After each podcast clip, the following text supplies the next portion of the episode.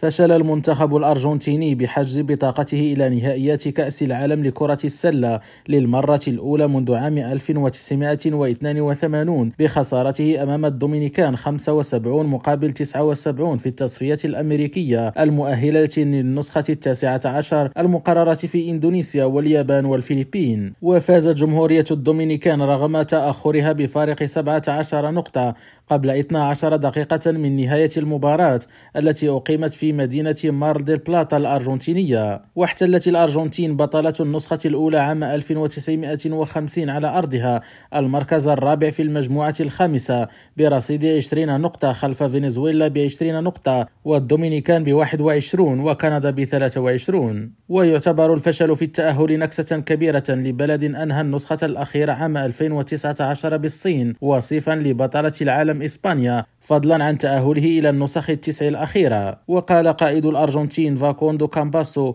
لم نلعب بشكل جيد لم نكن موفقين في الهجوم وكانت لدينا الكثير من الثغرات في الدفاع ولم ننجح في وقف ركائزهم الأساسية. لقد أخفقنا خالد التوبة ريم راديو برازيليا.